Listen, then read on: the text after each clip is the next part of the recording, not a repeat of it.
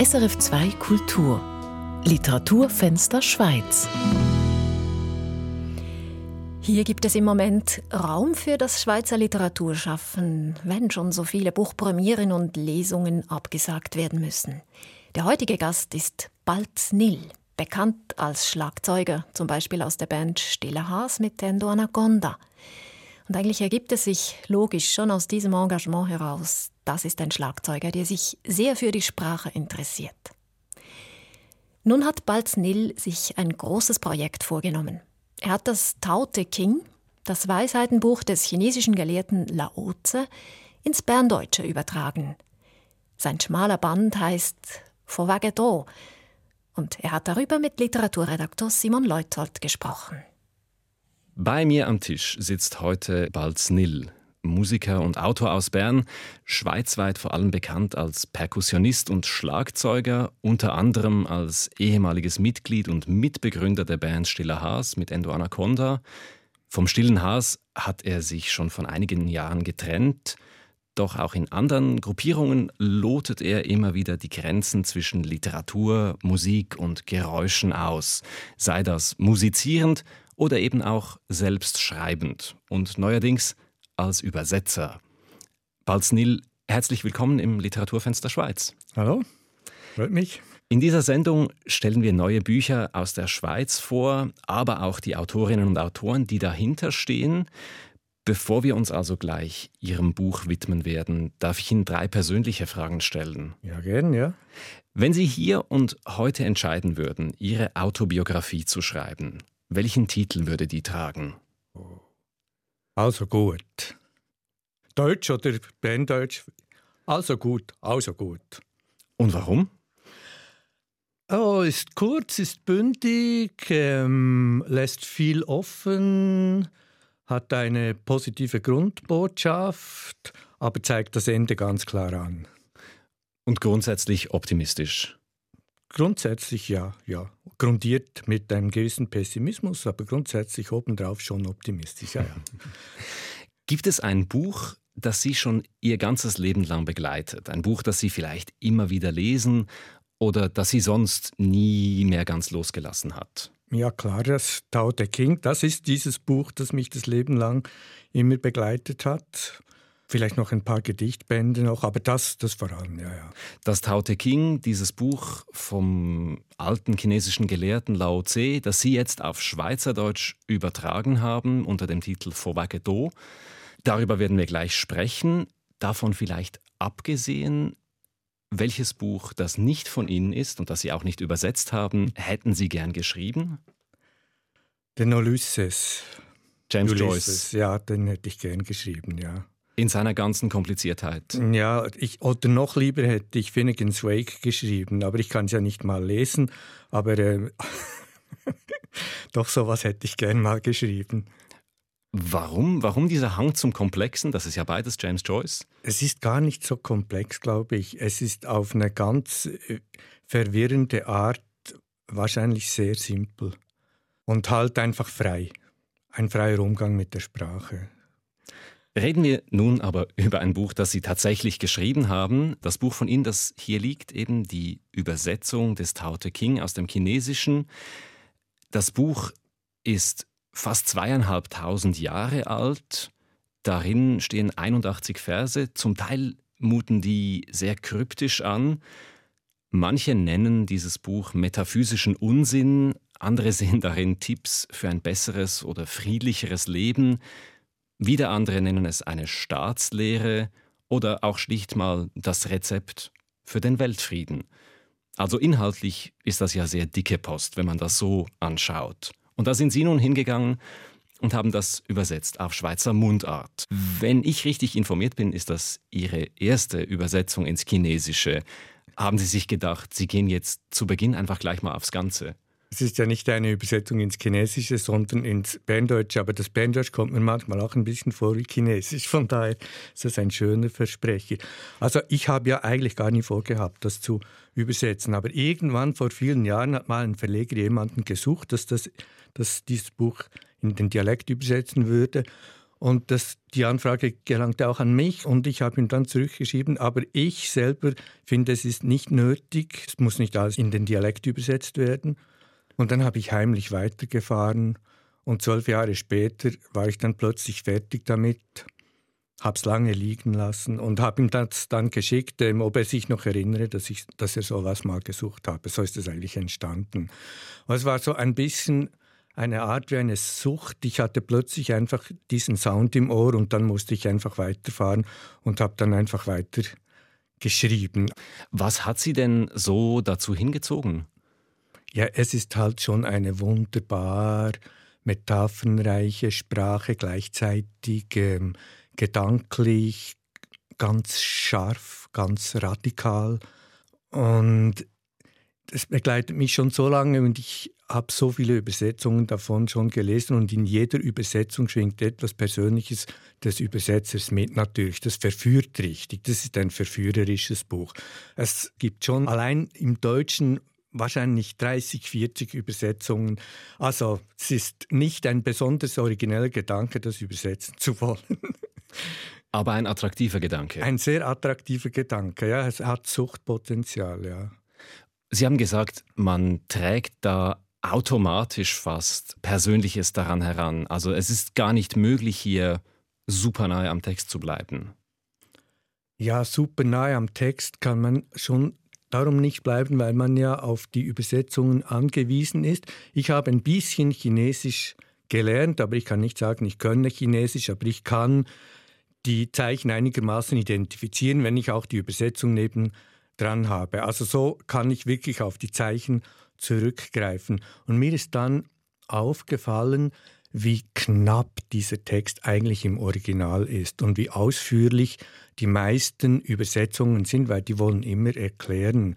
Und mich hat es dann gereizt, irgendwie zu dieser Knappheit zurückzukommen. Und der Dialekt bietet das eben an, weil wir haben im Dialekt viele einsilbige oder zweisilbige Wörter, wie im Chinesischen auch. Und man kann viel, viel prägnanter, also jetzt vom Sound her viel prägnanter eigentlich ans Chinesische herankommen als im Deutschen. Mir ist aufgefallen, der Titel von diesem Buch in den deutschen Übersetzungen ist meistens das Buch vom Tau und vom D. Mhm. Ihre Übersetzung hat nun den Titel Vorwege Do. Das Do in Großbuchstaben. Was hat es mit diesem Titel auf sich? Ja, der ist mir ganz am Schluss noch eingefallen.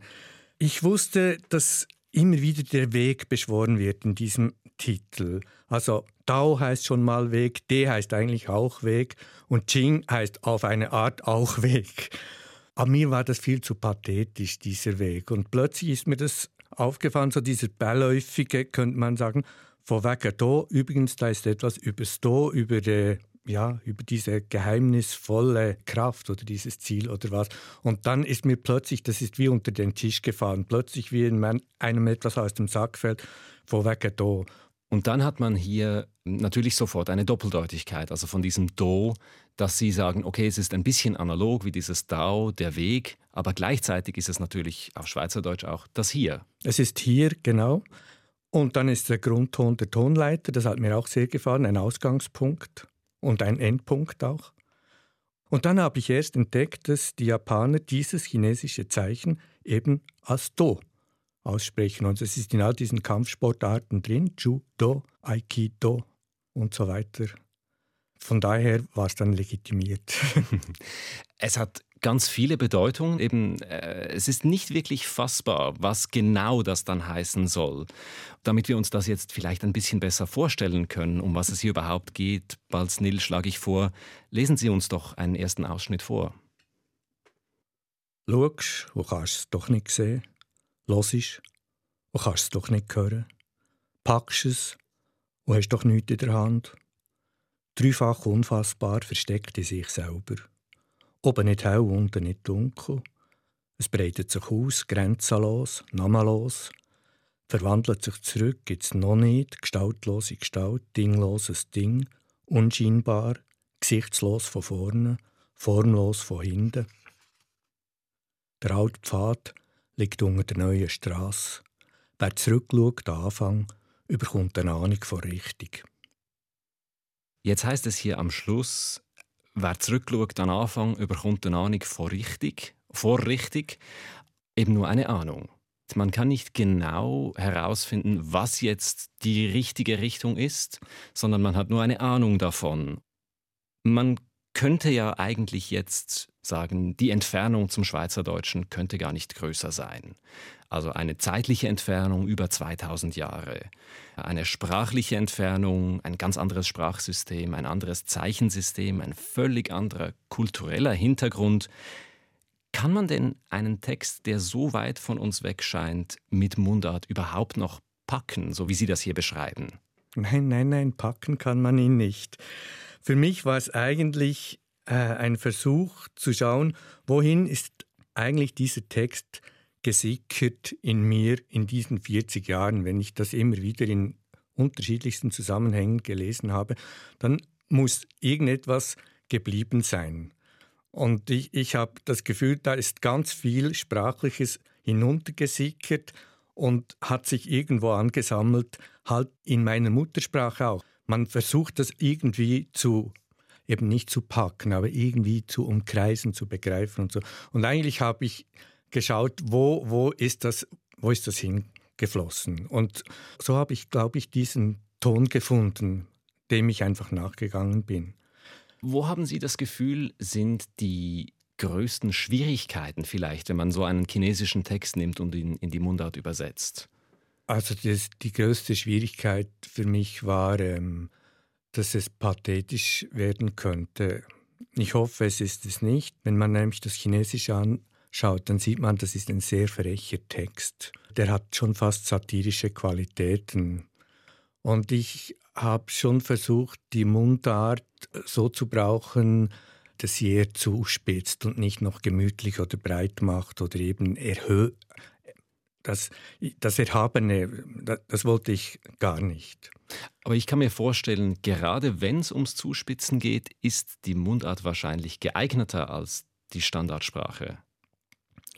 Vielleicht, ja. Ich kann besser zuspitzen in der Mundart, wobei es kommt immer darauf an. Also ich kann schon auch auf Deutsch zuspitzen, wenn es sein muss.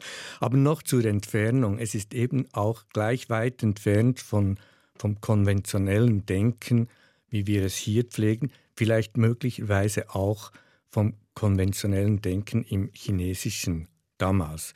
Ich glaube, das Tao Te King ist, stellt eigentlich alles auf den Kopf. Ähm, wer zurückschaut, der Anfang bekommt eine Ahnung von richtig, dass man an den Anfang zurückschaut, um eine Ahnung von der Richtung zu bekommen. Das Normale ist, man schaut voraus, um die Richtung zu bestimmen.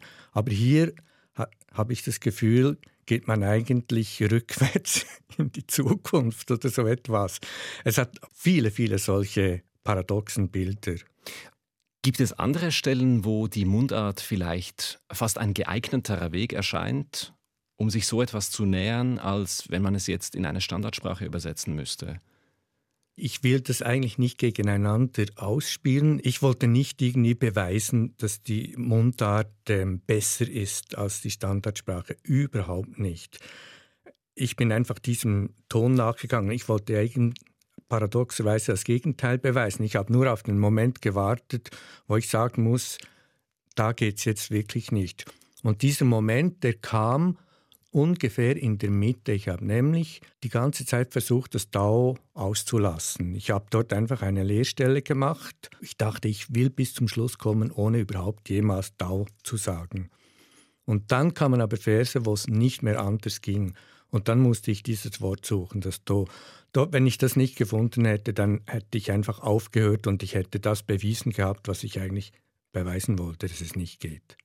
Sie sagen, Sie seien dem Ton nachgegangen. Das haben Sie jetzt schon ein paar Mal gesagt. Sie sind natürlich zu einem großen Teil ein Musiker. Wie viel Musik steckt denn in diesem Text? Also vielleicht zuerst mal im Originaltext, im Chinesischen. Ja, das ist ein sehr musikalischer Text. Er ist voller Reime, es sind zum Teil Assonanzen oder es sind äh, Binnenreime, es hat Endreime drin, die habe ich nicht übernommen, einfach eins zu eins. Aber ich habe versucht, dort, wo sich irgendwie so etwas ergab, habe ich das natürlich ausgenutzt. Er, er klingt witzig, dieser Text. Und ähm, ich hatte einfach diese Anfangszeile, sei da verschwindet, es ist mein Name, kennst du es schon nicht mehr. Als ich das im Ohr hatte, bin ich eben nicht mehr davon losgekommen. Das war dieser Ton. Und das ist dann wie ein Tinnitus. ich, hab, ich bin nicht einem Tinnitus nachgegangen. In der Schweizerdeutschen, in dieser Mundartfassung, würden Sie sagen, da ist mehr Musik drin oder gleich viel Musik drin wie im Original? Uh, das, das möchte ich mir nicht anmaßen, das zu beurteilen. Das ist eine ganz andere Musik. Das Chinesische klingt natürlich total anders. Also wir haben mehr, mehr Vokale, klingendere Vokale. Für mein Ohr jedenfalls, vielleicht ist es für einen Chinesen ganz anders. Aber ich glaube, ein bisschen etwas davon konnte ich ähm, herüberbringen, dass, dass das eben auch ein klingender Text ist und nicht eine philosophische Abhandlung. Jetzt haben wir schon viel über Klang und Rhythmus gesprochen. Ich glaube, es wäre an der Zeit, dass wir noch einmal ein Ohr voll nehmen von diesen Texten, wenn Sie mögen, Balznil. Ja, gern, ja. 41. Der Höchste leuchtet's, der Mittler verwirrt's, darunter macht's zu lachen. Würde niemand lachen, da wär nicht da. Drum sollte Gespräch. Dunkel wie Licht ist da. Zurück geht da vorwärts. Ihre Bewegung ist Gleichgewicht. Zum höchsten durchs Tal. Der reinste Dreck. Der Kurzweg ist der längste. Hart wird's im Weichen. So richtig falsch. Rund wie ein Quadrat. Das weiteste Gefäß der Schlusspunkt. Der lauteste Ton unerhört. Die grösste Gestalt formlos. Da, namalos nichts, aber nichts ohne da. 42. Aus da zu einfach, aus einfach zu zweifach, aus zweifach zu dreifach, aus dreifach zu den x-tausend Wesen, x-tausend Wesen auf dunklem Grund, in hellem Licht, vom lebigen Treiben. 43. Zwei Stunden im Himmel löst das Härteste auf. Ein winziges Nichts findet eine Lücke im Festen. Nicht handeln bewegt. Lehre ohne Wort, bewegen ohne zu handeln. Selten kommt es vor. Vielen Dank, Balznil. Sie hören das Literaturfenster Schweiz auf SRF 2 Kultur. Heute sprechen wir über das Buch Fauvagedo, das ist das Tao Te King des alten chinesischen Gelehrten Lao Tse, übersetzt ins Schweizerdeutsche eben von Balznil. In einem von den Versen, Nummer 41, den Sie vorher vorgelesen haben, ist die Rede noch von sottiger Sprüch. Das sind also Dinge, die schon vor diesen Texten da waren. Diese Texte gelten ja als Weisheitsbuch, aber dann stehen da solche Sachen wie dunkel wie Licht ist da. Das sind ja auch eine Art Weisheiten. Das heißt, irgendwo findet hier ein Bezug statt auf etwas, das vorher schon da war. Naja, dieses Buch, ich meine, schon nur das einem Autor zuzuschreiben, ist, ist ja heikel. Man weiß gar nicht, hat der wirklich existiert. Aber es besteht aus lauter eingeflochtenen Zitaten. Das nimmt, dieses Buch nimmt immer wieder Bezug auf Sprüche, die die Leute auf der Zunge haben. Es ist eigentlich ein Buch, dem Volk auf den Mund schauen. So ein Buch ist es eigentlich. Und da kommen eben dann sol solche Sprüche. Drum solche Sprüche. Dunkel wie Licht ist da, zurück geht da vorwärts. Wobei, ich nehme an, diese Sprüche sind dann eben auch schon wieder ins Paradoxe gedreht. Also sie sind schon abgewandelt. Sind schon abgewandelt. Es sind ja. zwar Dinge, die die Leute vielleicht so im Alltag auf der Straße sagen würden, solche Floskeln vielleicht auch, aber dann schon pointiert. Ja, aber das gibt es natürlich, der Rennstreck. Genauso spricht man. Man spricht ja im Alltag manchmal auch in, in Paradoxien, oder? Ich sehe es ein bisschen als eine Sammlung an, wie es vielleicht, weiß nicht, in Kalendern alte Volkskalender. Ich habe so ein bisschen, ich hatte so, plötzlich hatte ich ein bisschen so diesen Volksliedton im Ohr und, und dachte, ah, man könnte dieses Buch auch anschauen als, als einen hinkende Boot oder so etwas. Also, dass man dann auch, wie wir das vielleicht kennen, so von diesen ein bisschen altmodischen Abreißkalendern mhm. oder die, wo man jeden Tag ein Blättchen wegnimmt und dann hat es einen Spruch drauf, könnte man hier sagen, okay, jeden Tag ein Vers. Ja, ja, genau. Also, ähm, Zuckersäckchensprüche, Zuckersäckchensprüche. Aber ich würde dann eben ins Zuckersäckchen, so wie sie hier formuliert sind, immer noch ein bisschen Salz reingeben. So sind sie, diese Sprüche. In diesem letzten Vers, den Sie vorhin vorgelesen haben, hieß es, nicht handeln bewegt, lehren ohne Wort, bewegen ohne Handeln. Selten kommt es vor. Darin geht es also ums Nichthandeln. Und gleichzeitig gibt es viele Leute, die aus diesen Versen zumindest indirekt eine Anleitung zum Handeln herauslesen. Kann man heutzutage noch nach solchen Maximen leben? Ja, das ist nicht ein Rezeptbuch. Und man kann es auch nicht einfach so übertragen in die Gegenwart. Ich würde es jetzt nicht unbedingt zu einem politischen Programm machen, das käme ganz schlecht heraus. Aber ähm, es stellt halt vieles, vieles in, in Frage von dem, was man so, wie man so sein Leben bewältigt. Und das große Thema hier ist eigentlich das Nicht-Tun, das Nicht-Handeln, das im Nicht-Tun eigentlich ähm, sehr viel getan werden kann. Also eigentlich eine Warnung vor, den, vor Überreaktionen, vor zu viel Eingreifen. Das das Buch des Nicht-Eingreifens und ich glaube, da kann man schon viel herausnehmen. Also ich bin ja eigentlich Schlagzeuger ursprünglich.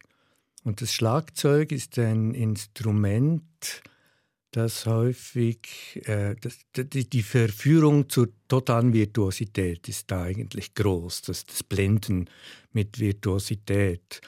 Und dann gibt es aber die Schlagzeuger, die vertrauen einfach auf den Groove und die spielen fast nichts. Und es groovt wie wahnsinnig. Oder es gibt ähm, Jazzmusiker, einen Miles Davis, wenn der auf die Bühne kam, hat die Band sofort anders gespielt, einfach durch seine Präsenz. Und als er alt war, er hat nur noch wenige Töne gespielt und hat seine Mitmusiker so wahnsinnig inspiriert dadurch. Das sind für mich halt dann schon so taoistische Momente. Das hat schon was für sich. Und das ist eben nicht nichts tun, sondern es ist das Nicht-Tun. Also sehr vieles Mal lassen. Und da ist nicht nichts. Was bleibt, ist zum Beispiel Aufmerksamkeit, aufmerksames Beobachten, vielleicht liebevolles Beobachten oder was auch immer. So etwas kann, kann dann plötzlich Platz haben, wenn, wenn mal das, das überstürzte Handeln wegfällt. Ja, und gleichzeitig ist es wahrscheinlich etwas, was auch stark in Ihre Arbeit an diesem Buch ähm, mit eingeflossen ist, stelle ich mir vor. Also Sie haben vorher ja gesagt, Sie hätten auf keinen Fall ein, ein schwurbeliges oder zu heimattümelndes Berndeutsch schreiben wollen. Das wäre dann auch zu viel des Guten gewesen. Also Sie haben sich entschieden, ganz bewusst auf die sechste Variante zu gehen eigentlich. Ja, es ist zwar ein Berndeutsch, was ich schreibe, aber ich habe eine Orthographie gewählt, die es erlaubt, das eigentlich in jedem Dialekt zu lesen. Ich habe nicht vokalisiert, ich habe die L geschrieben. Viele Leute sprechen auch so. Ich selber vokalisiere, aber meine Eltern haben zum Beispiel das L am Schluss gesagt. Und ich habe es gelassen und habe die Orthographie auch eigentlich nahe an der deutschen Orthographie entlang geführt, um nicht phonetisch zu viel vorzugeben. Es geht mir überhaupt nicht ums Berndeutsch. Es geht mir eigentlich schon um Mundart. Und das heißt, die gesprochene Sprache oder Umgangssprache. Also es geht in erster Linie auch oder in einer vorderen Linie auf jeden Fall um Vermittlung, um Zugänglichkeit. Ja, ja, um das geht es auch. Also ich habe das Gefühl, ich leuchte hier mit einer Taschenlampe an einen Berg. Also ich kann dieses Buch nicht wirklich erfassen, aber äh, immerhin versuche ich es mit der Taschenlampe und vielleicht äh, findet jemand ganz einfach Zugang auf eine andere Art zu diesem Buch. Und das, das war es dann schon. Das ist doch auch gut. Vielleicht ganz zum Schluss noch einmal eine persönliche Frage. Haben Sie nach der Arbeit der intensiven Arbeit an diesen Versen einen, der Ihnen besonders gut gefällt, der Ihnen besonders ans Herz gewachsen ist? Ja, es gibt einen, der ist einfach total witzig, finde ich. Und das ist die Nummer 71. Warum ist diese Nummer besonders witzig? Was erwartet uns hier? Ja, da geht es eigentlich um die Erleuchtung. Aber sprachspielerisch dermaßen virtuos dargestellt, dass es einem eigentlich schwindlig wird. Man verliert sofort den Faden. Es äh, sind lauter doppelte Verneinungen, die da aufgetürmt werden. Es ist einfach ein hochwitziger Text, finde ich. Ich kann ihn kurz auf Chinesisch zitieren. Gern. Geht das? Also. Bu zu Shang. Bu zu zu Bing. Fu Wei Bing Bing. Xi Yi Bu Bing. Sheng Ren Bu Bing. Yi Ji Bing Bing. Und jetzt auf Berndeutsch. Vom Nichtwissen wissen ist Erleuchtung. Vom Nichtwissen nicht wissen ist Leiden. An diesem Leiden leiden hebt Leiden auf. Wie sagt, ist nicht Leiden am Leiden. Balznil war das auf Chinesisch und Schweizerdeutsch und davor im Gespräch mit Simon Leuthold. Vorwege da. Die schweizerdeutsche Übersetzung des Tao Te King von Lao Tse ist im Verlag Lockwart erschienen.